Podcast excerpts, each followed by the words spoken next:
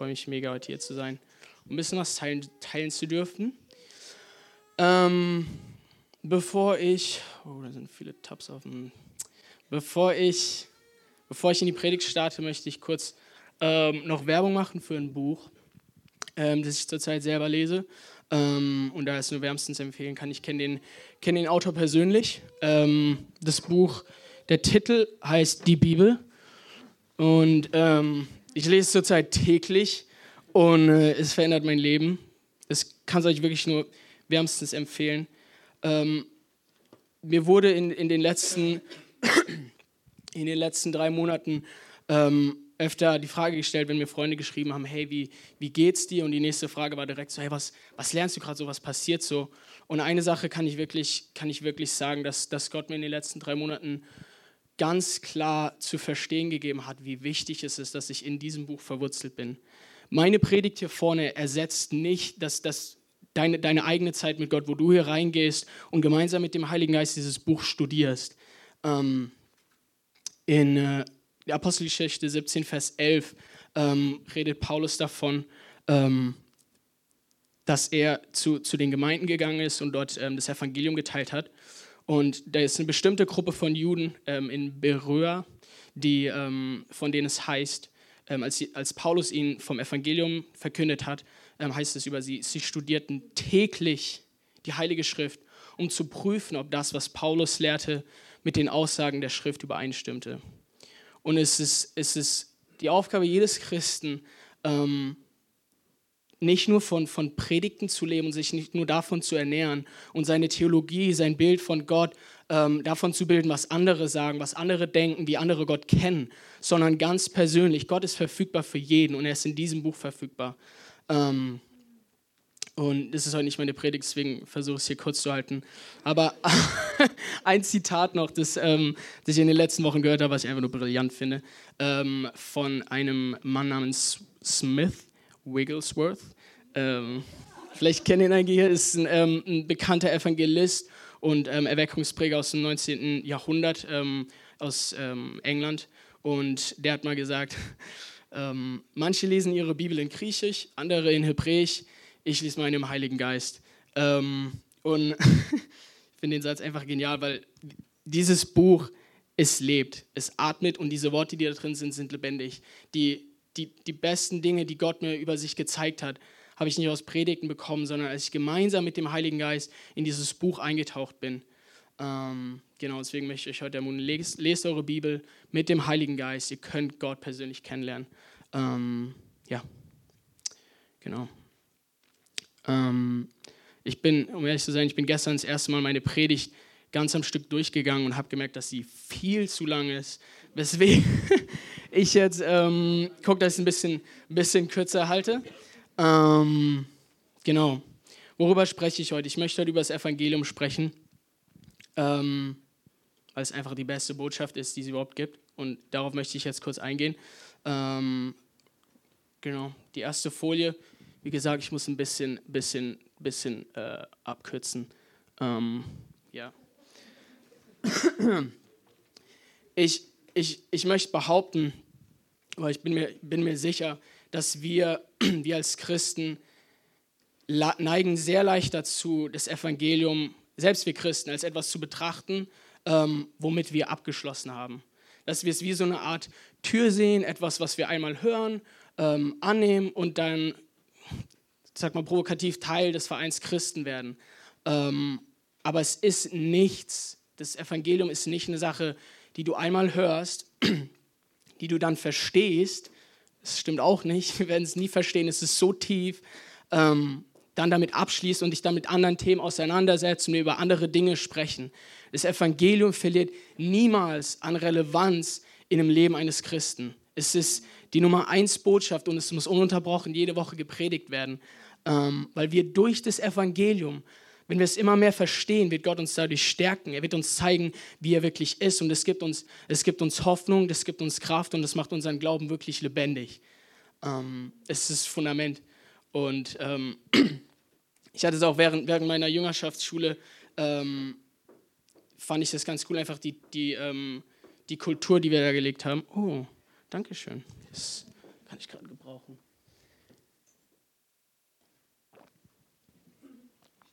Ähm, viele meiner Freunde, ich, ich, ich war leider nicht so diszipliniert, aber viele meiner Freunde haben, haben morgens unter der Predigt wirklich immer wieder sich das Evangelium gepredigt und hast die Freudenschreie dann äh, unten in der Küche gehört. Manchmal eine halbe Stunde unter der Dusche gewesen. Ist vielleicht auch nicht das Beste, aber ihr seht, worauf ich, worauf ich hinausgehen will. Ähm, ich kann mich auch noch an einmal erinnern. Danke, Andreas. Ähm, kann mich an einmal erinnern, wo ich ähm, im Auto war, ähm, auf, auf dem Weg zum, ähm, zum, zu unserem Gottesdienstabend und mein Mitbewohner hat gemeint, ey, du Jonas, ich hatte heute keinen guten Tag, ähm, würdest dir was ausmachen, mich mal wieder daran zu erinnern, wie gut Jesus eigentlich ist und das Evangelium mir zu sagen. Und wir hatten die ganze Fahrt einfach über Jesus gesprochen. Ähm, und ja, es hat seine, seine Laune auf jeden Fall wieder aufgehoben. Ähm, genau. Das ist echt ein bisschen äh, unpraktisch hier. Ich versuch's mal. Wir kriegen das hin, wir kriegen das hin. Ähm, genau. Um, um, ich, ich habe mir ein. Danke, falls das nichts wird. Oh meine Güte, für vier Tische, von denen ich aussuchen kann. Applaus.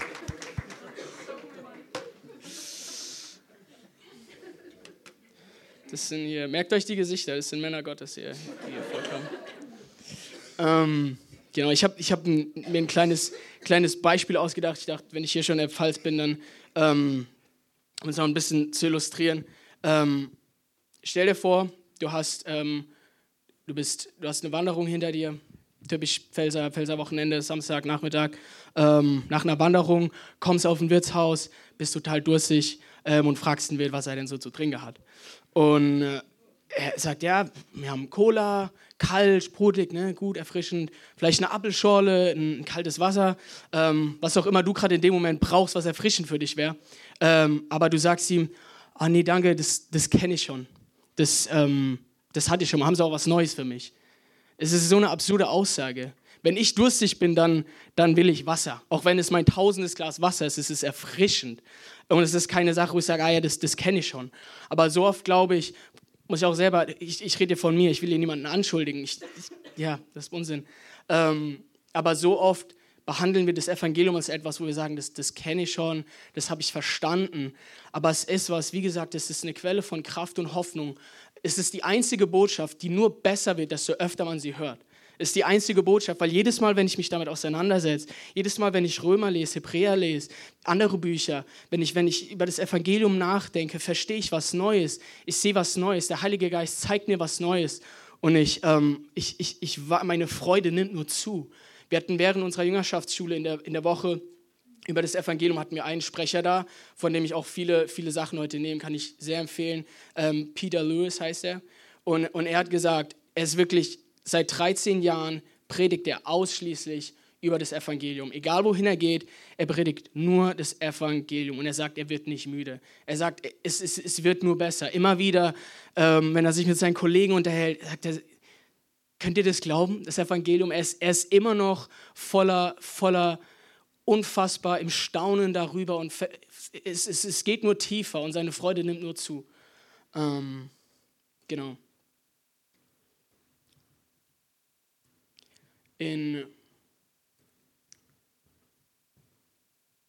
ja, 1. Korinther 2, Vers ähm, 2, Kapitel 2, Vers 2, ähm, sagt Paulus zu, zu der Gemeinde in Korinth, denn ich nahm mir vor, ähm, nichts, nichts anderes unter euch zu wissen, als nur Jesus Christus und ihn als gekreuzigt. Mit anderen Worten sagt er hier, ich kam zu euch nur mit einer Botschaft, dem Evangelium. Und ich glaube, das ist die einzige Botschaft, die wir brauchen, ununterbrochen. Ich, ich wiederhole mich hier, aber um es nur deutlich zu machen. Ja, wir brauchen Gemeindezucht, wir brauchen Lehre auf jeden Fall, aber das Evangelium muss ununterbrochen gepredigt werden. Und ich glaube auch, dass Jesus nicht wiederkommt, bis das Evangelium nicht als die triumphierende Botschaft in unseren Gottesdiensten ist, die uns ins Staunen versetzt. Und ich glaube, das ist auch, was Jesus in den letzten Tagen machen wird, bevor er wiederkommt. Ähm, und ich glaube, er kommt bald wieder. Er wird, er wird unsere Faszination wecken. Und das ist meine einzige Hoffnung, mein Gebet für heute, dass, dass ihr was mitnehmt. Ich werde ich werd jetzt gleich auf das Evangelium, ein bisschen über das Evangelium reden. Und meine Hoffnung ist wirklich, dass ihr, dass, dass der Heilige Geist euch was zeigt, euer Herz in der Sache berührt und ihr sagt, wow, das will ich selber nochmal nachlesen, ich will da reingehen, ich will Römerbrief lesen ähm, und ich, ich, ich, ich will es verstehen, ich will es mehr verstehen, weil ich merke, dass meine, meine Liebe zu Jesus vielleicht kalt geworden ist. Wenn deine Liebe zu Jesus kalt geworden ist, dann schau auf Jesus. Es heißt, wir lieben, weil er uns zuerst geliebt hat. Ähm, ja. Okay, was ist das Evangelium? Sorry erstmal an alle, die nicht wissen, was das Evangelium ist und jetzt total verwirrt sind, wovon redet der Typ da. Ähm, ich sage gleich zum Anfang, mein, mein Ziel ist es nicht, ähm, jetzt in jedes Detail des Evangeliums einzugehen. Ähm, ich versuche, so gut ich kann, das ganze Evangelium zu predigen, aber wie gesagt, ähm, mein Ziel ist nicht, alles abzudecken, alle Fakten und Details, sondern dass ihr, dass ihr, dass ein Funken äh, überspringt und ähm, ihr neue Begeisterung, Faszination und, und einen Hunger danach bekommt, ähm, das mehr zu verstehen. Genau. Womit, womit fängt das Evangelium an? Das Evangelium fängt damit an, dass Gott uns gemacht hat. Ähm, er hat uns geschaffen und das ist, woher, woher wir kommen, ähm, von Gott. Du bist kein Produkt deiner Eltern, du bist ein Meisterwerk Gottes. Ähm, du bist nicht einfach nur aus Genpool A und Genpool B entstanden und bums kamst du bei raus, sondern du bist von Gott, er hat sich was dabei gedacht, als er dich gemacht hat. Ähm, du bist kein Produkt deiner Eltern, du bist ein Meisterwerk Gottes. Ähm, und warum hat er dich gemacht? Zwei Gründe, warum hat er uns Menschen gemacht. Ähm, erstens, da geht es gar nicht so sehr um dich. Ashley geht gar nicht um dich, um, um ehrlich zu sein. Ähm, er hat dich gemacht, um, um seine Herrlichkeit auf dieser Erde wiederzuspiegeln. Ähm, er hat dich vollkommen und ohne Fehler heilig geschaffen. Wir in uns dann Garten Eden, bevor, vor dem Sündenfall. Wir waren vollkommen, wir waren ohne, ohne Fehler, ohne irgendwelche Makel in seinem Ebenbild. Haben wir gemeinsam mit ihm im Garten gelebt und haben seine Herrlichkeit, seine, seine Heiligkeit, seine Geduld, sein ganzes Wesen haben wir wiedergespiegelt und haben ihm damit Ehre gegeben, weil wir ihn reflektiert haben. Wir waren in seinem Ebenbild geschaffen. Und der zweite Grund, warum er uns gemacht hat, ist für Beziehung mit ihm. Ich glaube, die Bibel sagt, die Bibel sagt, Gott ist Liebe und ich glaube, dass Gott uns gemacht hat, weil er, weil er sich nach einem Gegenüber gesehnt hat, dem er seine Liebe demonstrieren kann, an dem er seine Liebe manifestieren kann und seine Liebe überschütten kann. Ähm, er hat Menschen gemacht, um ihnen seine, seine Liebe zu, zu zeigen und damit wir Freundschaft mit ihm haben. Er hat sich danach gesehnt, er hat dich gemacht, weil er dich will.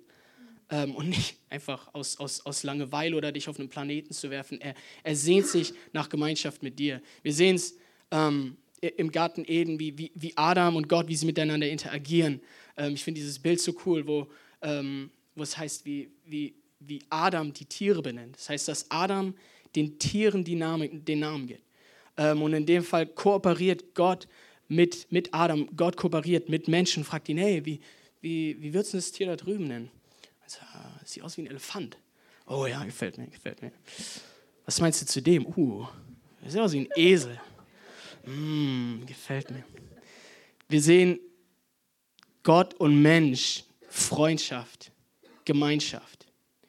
Ähm, vor, vor ein paar Wochen hat, hat Gott mir ähm, in seinem Wort ähm, was gezeigt, was mich tief getroffen hat, was ich hier an der Stelle teilen, teilen möchte, um uns, euch zu zeigen, dass wir dafür gemacht sind.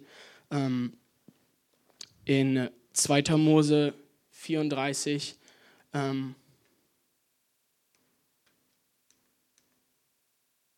genau, 2. Mose 33, 33 scheinbar, 33, Vers 8, ähm, heißt es, ähm,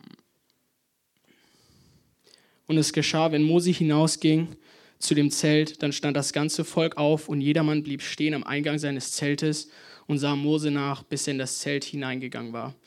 Ähm, für diejenigen, die nicht wissen, worum es da gerade geht, in welchem Kontext es ist, ähm, ich nehme mal so viel vorweg.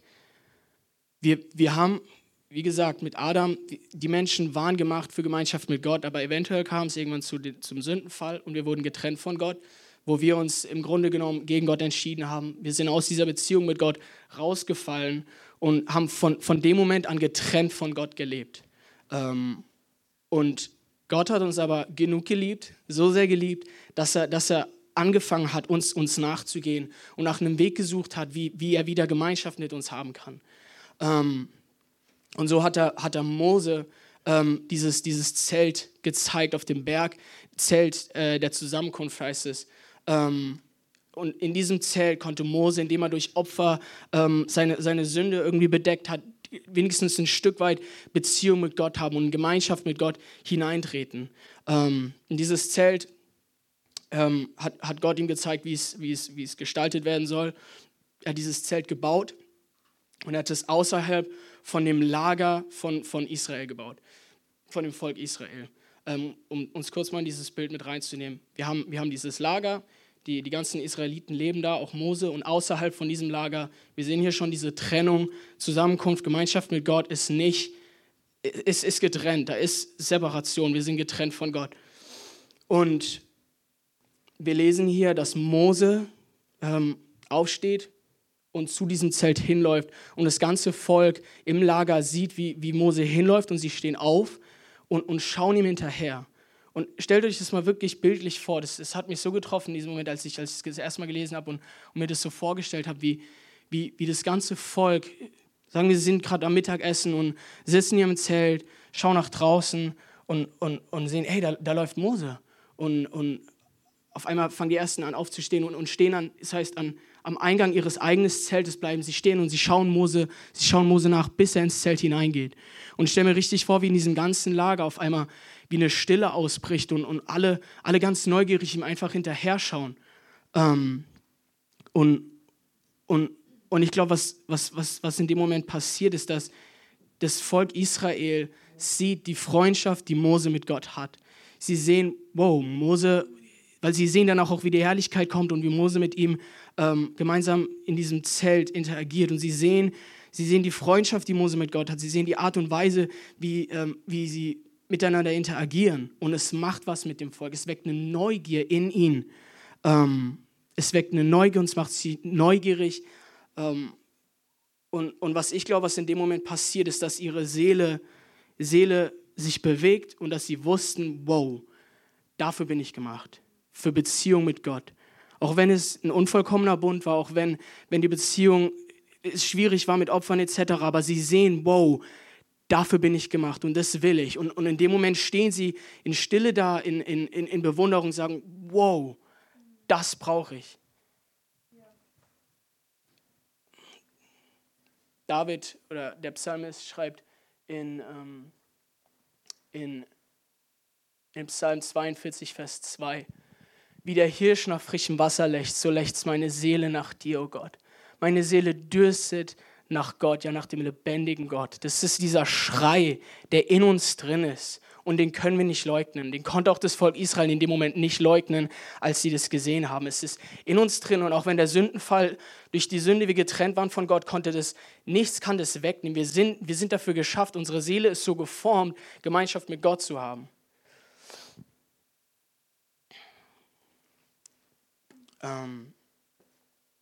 Um zurückzugehen zum, zum, zum Garten Eden vor dem Sündenfall. Wir haben Gemeinschaft mit Gott, ähm, wir sind eins mit Gott. Ähm, und was passiert dann? Ähm, Sünde kommt in die Welt. Ich werde jetzt nicht groß auf, auf, auf, den Sündenfall eingehen, aber im Grunde genommen, was hier passiert, ist, dass, ähm, dass wir uns gegen Gott entscheiden, bewusst gegen Gott, uns bewusst gegen ihn als unseren Herrscher und unseren Freund entscheiden und sagen, ich will mein eigener Herrscher sein, ich will selbst bestimmen, ich, ich, ich. Ich sitze auf dem Thron und ich mache, was ich will. Es ist mein Leben von nun an.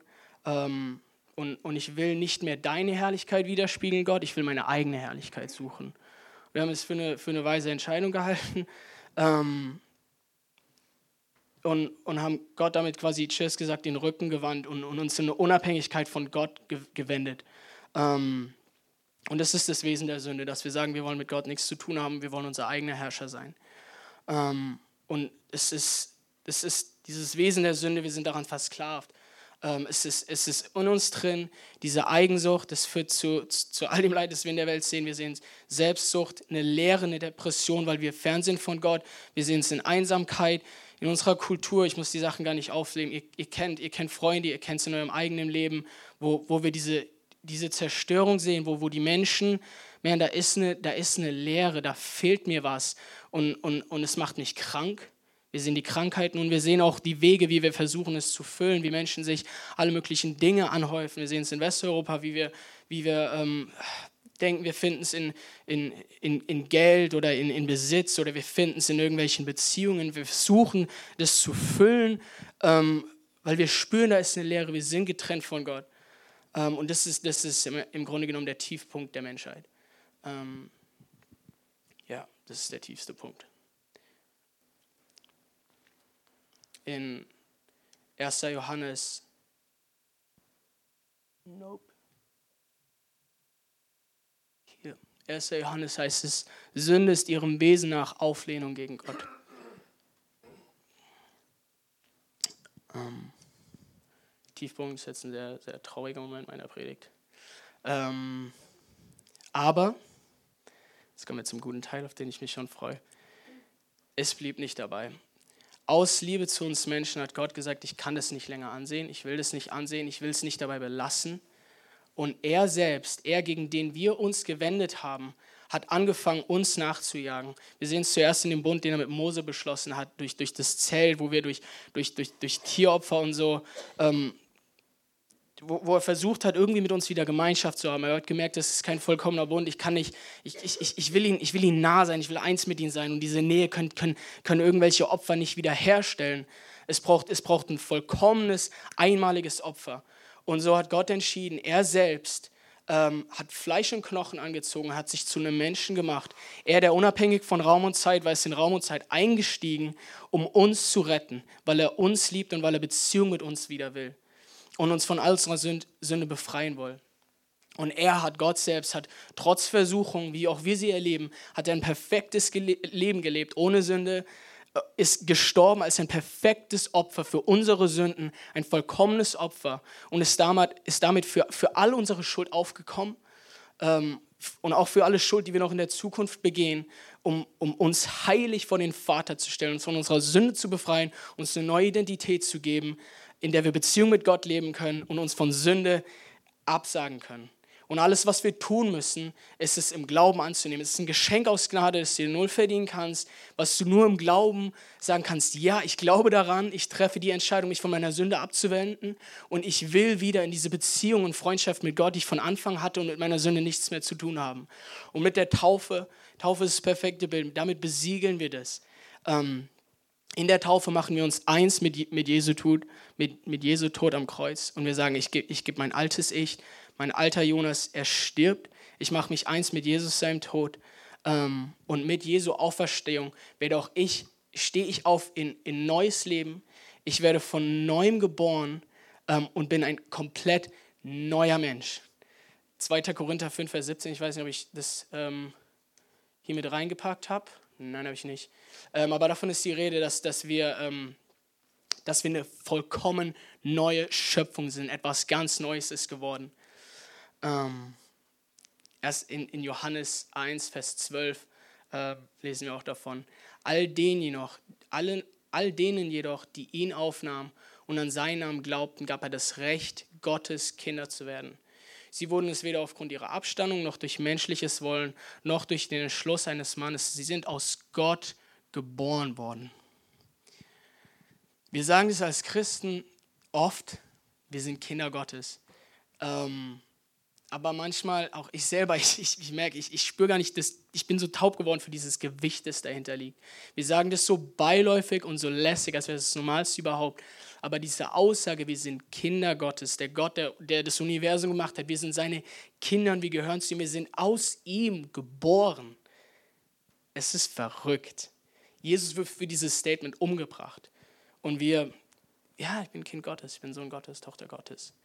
Es ist nicht süß. Das ist heftig. Ähm, ja. Wer, wer, von euch, wer von euch hat schon mal die Geburt von einem Tier gesehen? War wirklich live dabei, als, als ein Tier geboren wurde? Andi war zuerst. Was, was für ein Tier war das? Hau, hau irgendeins raus. Eine Ziege, okay. Was, was, was hat die Ziege zur, zur Welt gebracht? Welches Tier? Eine kleine Ziege. Okay, also die Ziege hat eine Ziege zur Welt gebracht. Das war keine Katze?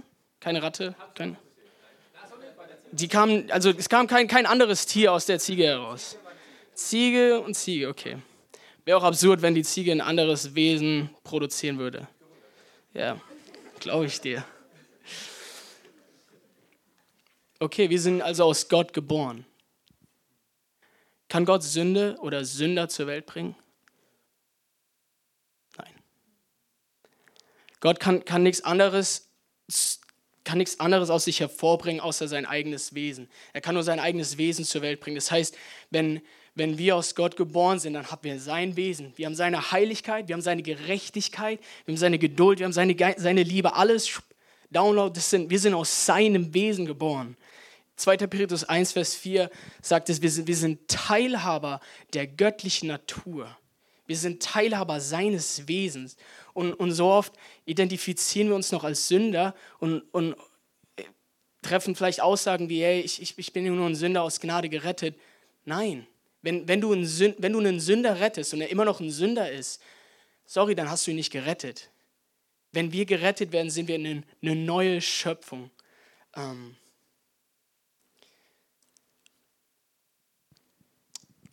Lukas 15, Vers 17 bis 19. Ich möchte das zum, zum Abschluss, ähm, ich habe die Zeit völlig aus den Augen verloren, ähm, das, zum, das zum Abschluss noch, ähm, noch sagen. Ähm,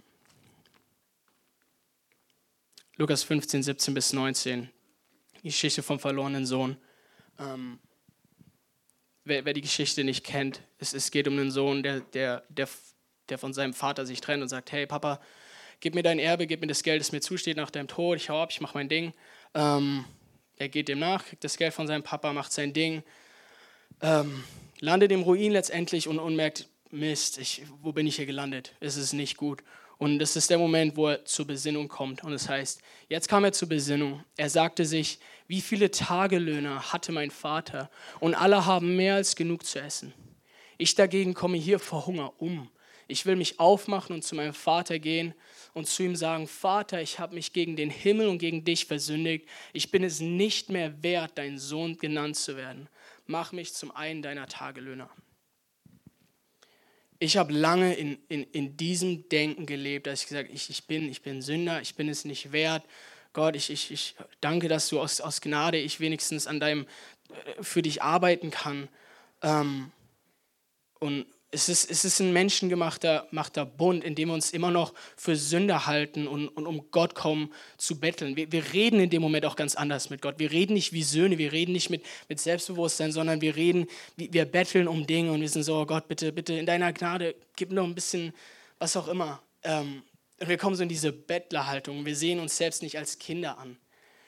Ähm, wir leben in diesem Bund, aber Gott hat diesen Bund nie erwidert und bestätigt. Er hat nie gesagt, oh ja, arbeite doch für mich als Tagelöhner, kannst, kannst da den, den Quatsch machen. Ähm, stattdessen sagt er, ähm, nächster Abschnitt.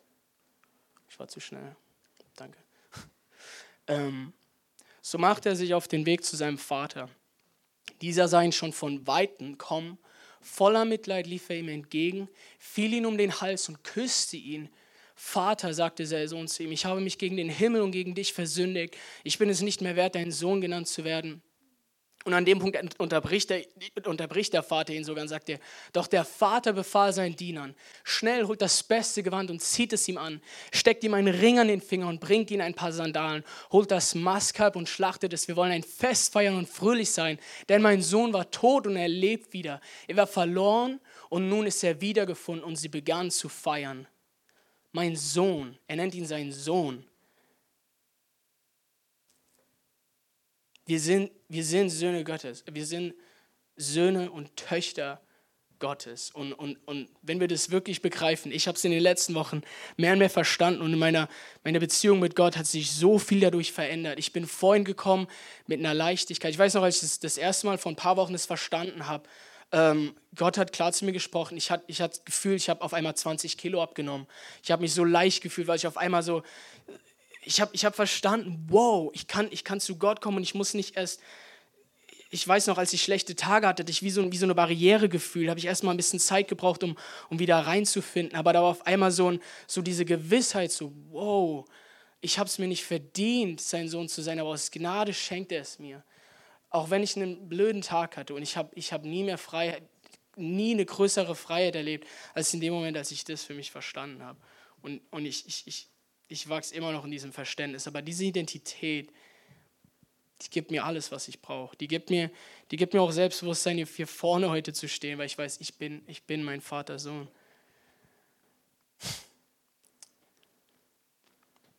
Nachdem Jesus für uns gestorben ist, hat er, ist er wieder auferstanden, er hat den Tod besiegt, er ist in den Himmel aufgefahren ähm, und hat sich dort an Gottes rechte Seite gesetzt.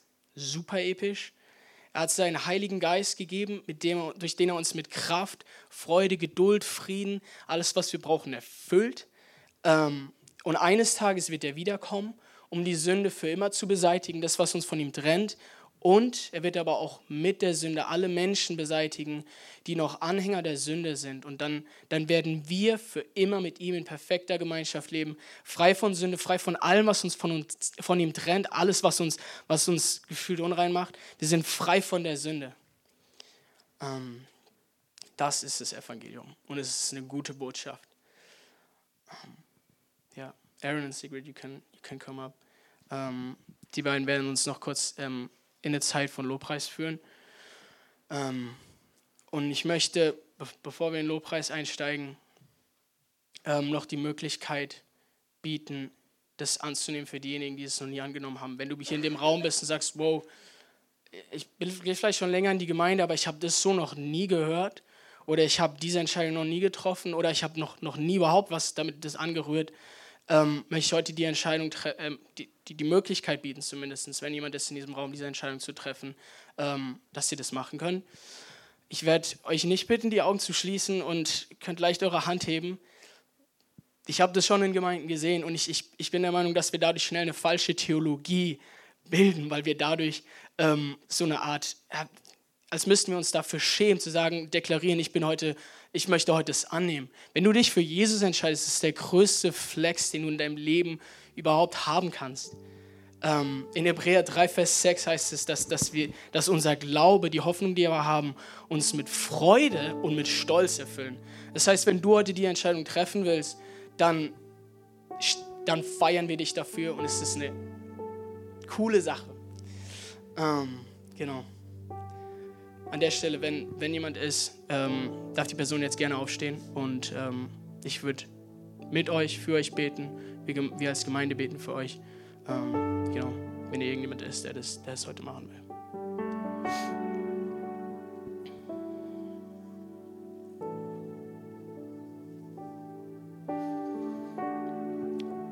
Ansonsten bete ich jetzt noch zum Abschluss und dann, ähm, ja beten wir unseren großen Gott an.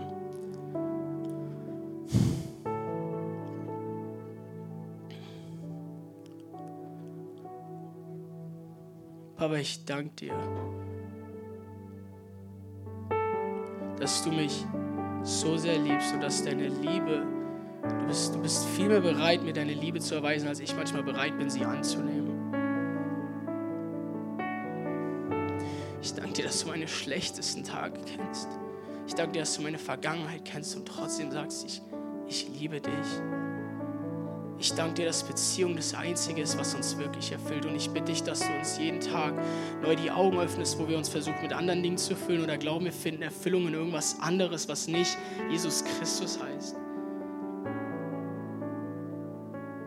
Gott, du bist so wunderbar und Beziehung mit dir ist es, was ich für den Rest meines Lebens will. Wenn diese Liebe einen trifft, dann, dann will ich nicht mehr schweigen und dann ist mir alles auch egal. Weil ich sage, ich will nur noch für dich leben und mein Leben ist dir, weil es gibt keinen größeren Sinn mehr. Gott, ich danke dir für das, was du für mich getan hast. Ich danke dir das, was du für alle hier in diesem Raum getan hast.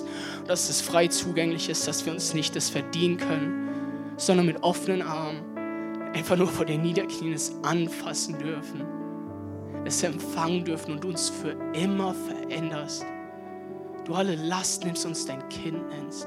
Bevor wir irgendwas tun, schaust du auf uns und sagst, das ist mein geliebter Sohn, an dem ich Freude habe. Auch wenn ich denke, oh, ich habe da noch gar nichts dafür getan. Du bist mein geliebter Sohn, du bist meine geliebte Tochter, an der ich Freude habe. Jesus, ich danke dir dafür. Und ich bitte dich, dass jeder das in ihrem Raum, dass wir immer mehr in unserem Verständnis dafür wachsen, was uns stärkt, uns Freude und Hoffnung gibt. Ich danke dir für die beste Botschaft, dass wir sie kennen dürfen. Und ich bitte dich, dass sie uns immer mehr berührt und verändert. In Jesu Namen. Amen.